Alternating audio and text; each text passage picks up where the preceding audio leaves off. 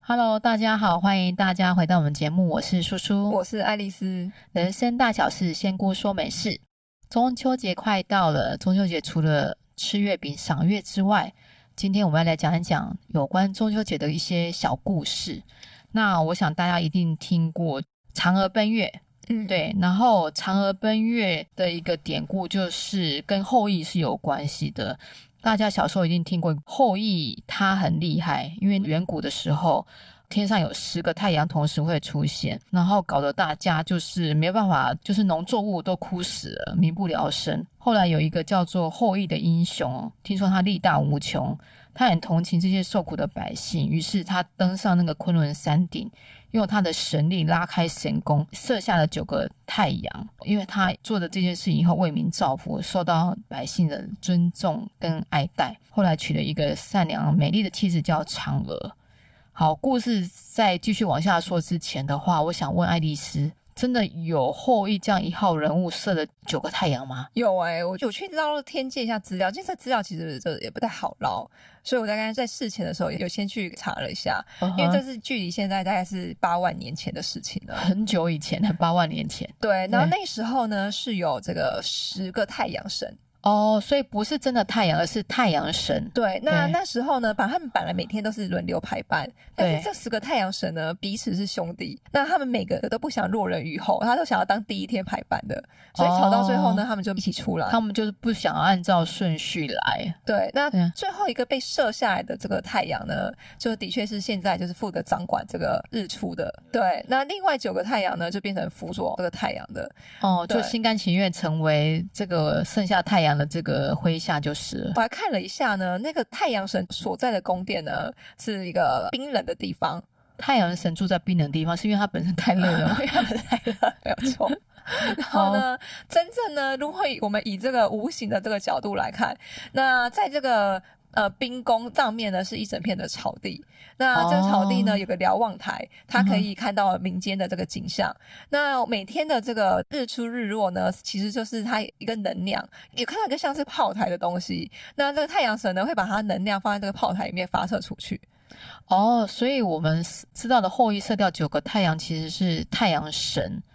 这个神呢，本身是有这个能量，它可以把这个光跟能量储存起来，然后发射给太阳星球。对，哦，是这样子的。那嗯他每天都要做这个事情吗？呃，其实不是他本人做，是里面就是有这个类似员工吧。嗯哼我们讲去到天界修行的这个人，对 OK 那他的工作就是负责每天要把这个能量装上去发射出去。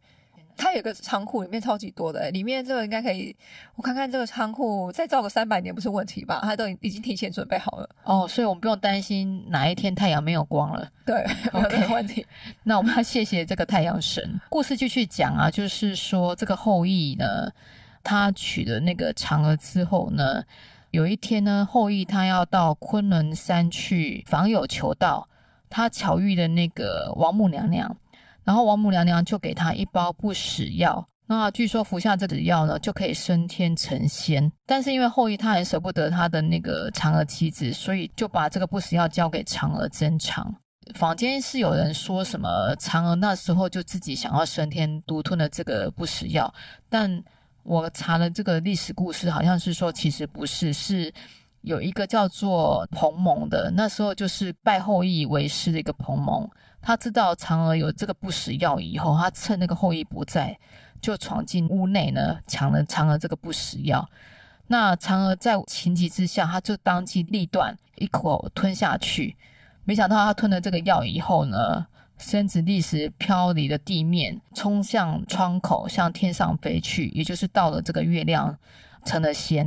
因为那时候她也挂念着她的那个后羿的这个丈夫，所以她也不敢飞太远，就飞到了那个月亮去。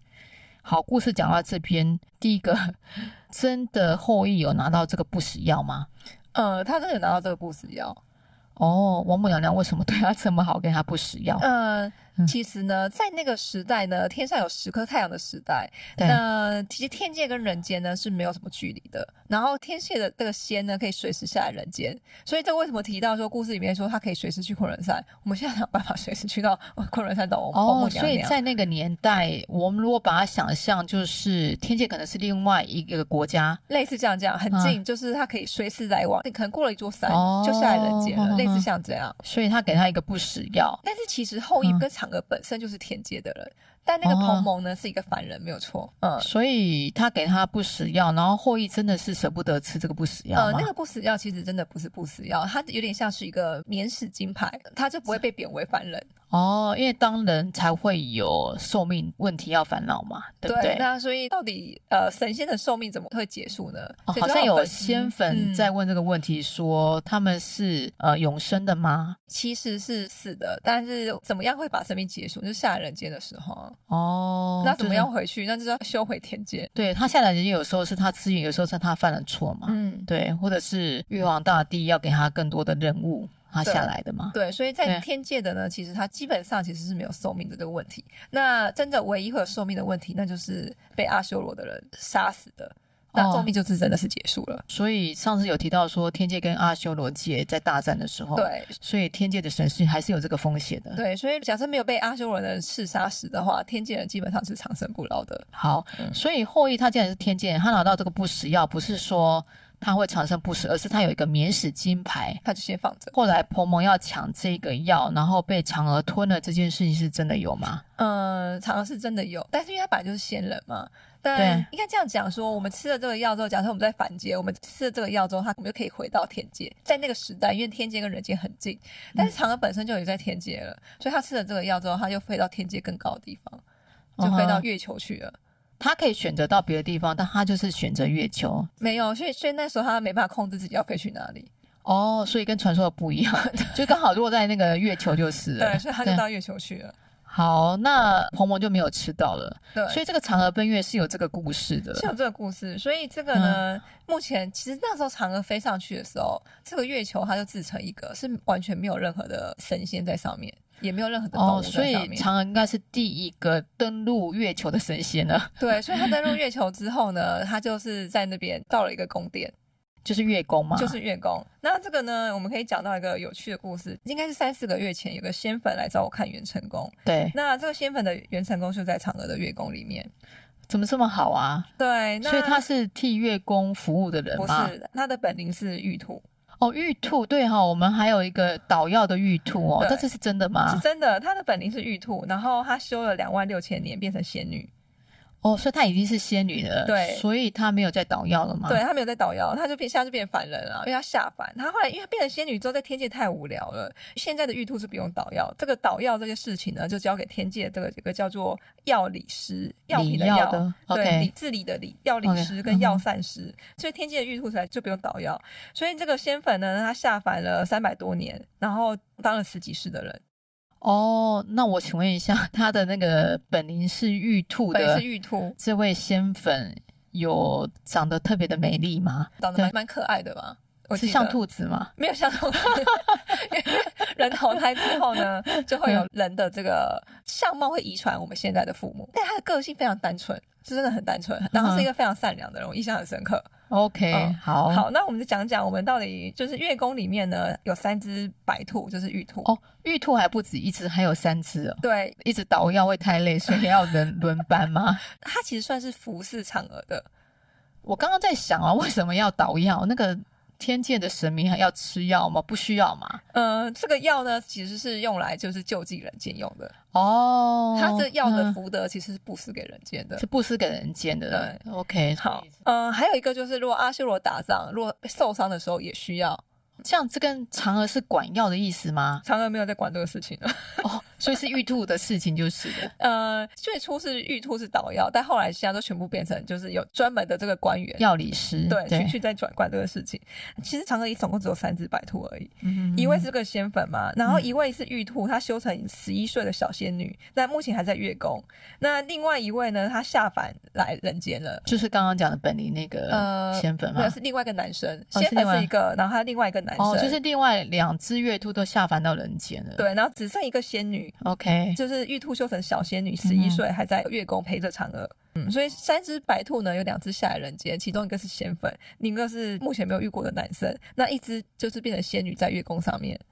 哦。那我突然想到一个故事啊，那个吴刚伐木，这跟嫦娥有什么关系吗？呃，吴刚是被玉皇大帝派去那边伐木的，因为月宫那边呢，就是本来其实在嫦娥去之前，它是一大片的树林，对，所以因为吴刚呢，他在修行上呢，就是嗯比较，懒，不精应该其进。实也不是，应该说他比较没什么力气。哦哈哈，对，那他就是派去锻炼他的力气。那所以像吴刚也在这个月宫上面，他就负责巡逻，哦。嗯，他有点像是护卫这样子的那工作原了。本的故事是说吴刚砍那个木头桂木嘛，怎么砍呢？它都不会断，会一直愈合，这是真的，他大概砍了五百年以上，嗯砍才了五百年还在砍吗？就砍了五百年之后，现在没再砍了，所以玉他皇惩大罚帝完饶过 他 了。他惩罚已经完毕了， OK，他被惩罚完所以了，他现在在顾那个呃月宫的森林就是了。对，就是变巡手这样子。哦，好，讲到中秋节，刚刚是那个嫦娥奔月跟后羿的故事嘛，后来发现说，哦，原来嫦娥跟后羿其实是天界的人，那这些故事、神话传说也确实存在，还蛮有意思的。那嫦娥现在在做什么呢？呃，嫦娥的部分呢，是我在去年中秋节的时候呢，我在跟我的本灵沟通的时候，那我发现我的本灵呢，竟然在嫦娥的月宫里面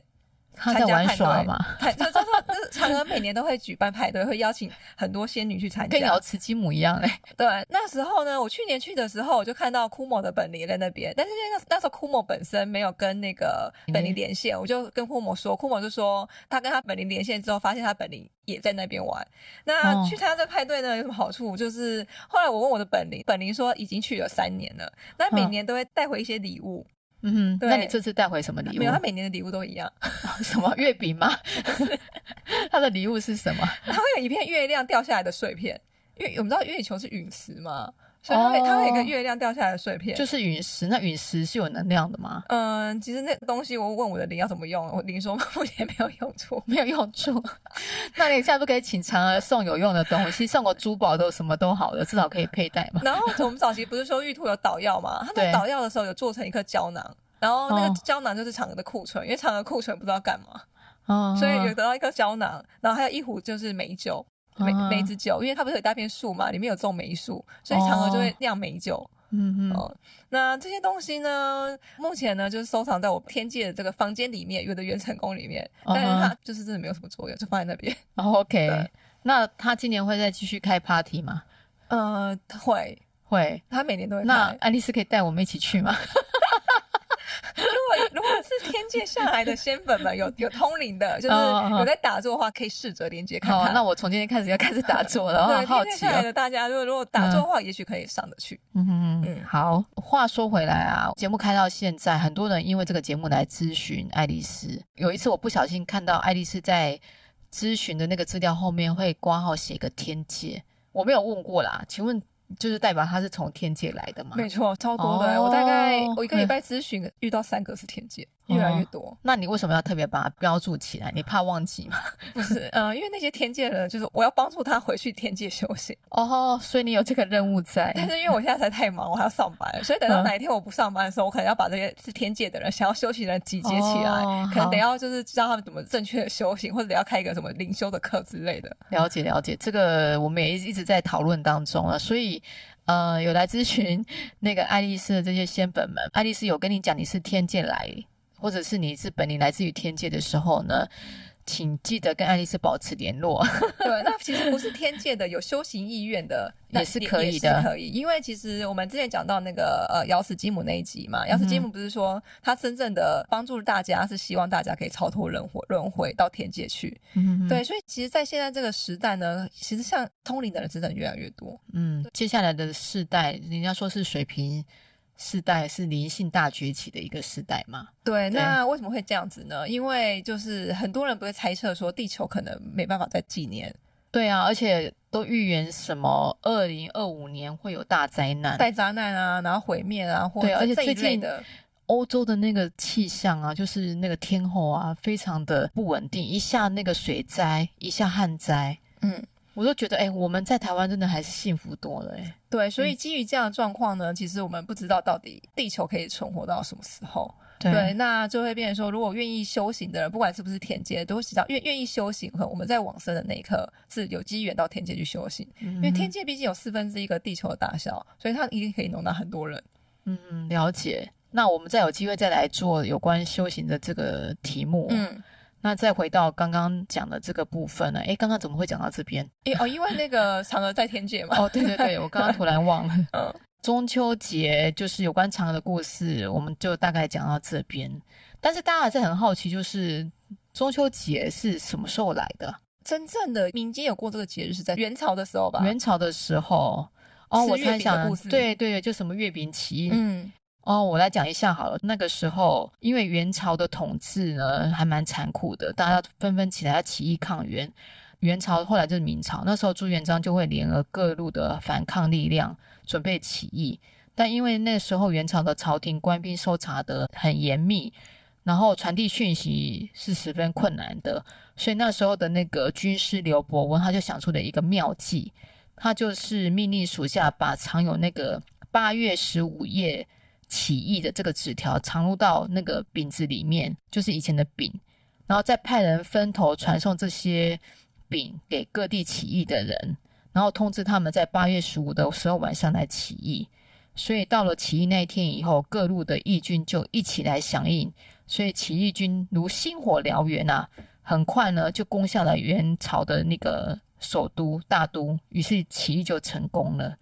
所以呢，朱元璋就很高兴呢，以后每次到八月十五的时候，就让全体的将士跟那个民众来同乐，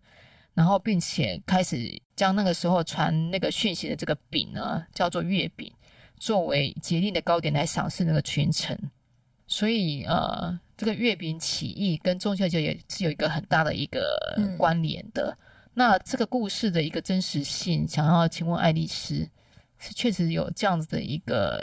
来嗯源。其实我发现很多故事都跟朱元璋有关联呢、对啊，我们像中元账农历故事七已经月讲过很多， 农历七月的时候，还有之前我们我们介绍那个吕先祖的时候，对，也是讲说他把那个律法师那个杀了的故事嘛，对不对？我来我来问一下，菩萨说呢，就是的确很多民间习俗都是在元朝的时候订立下来的，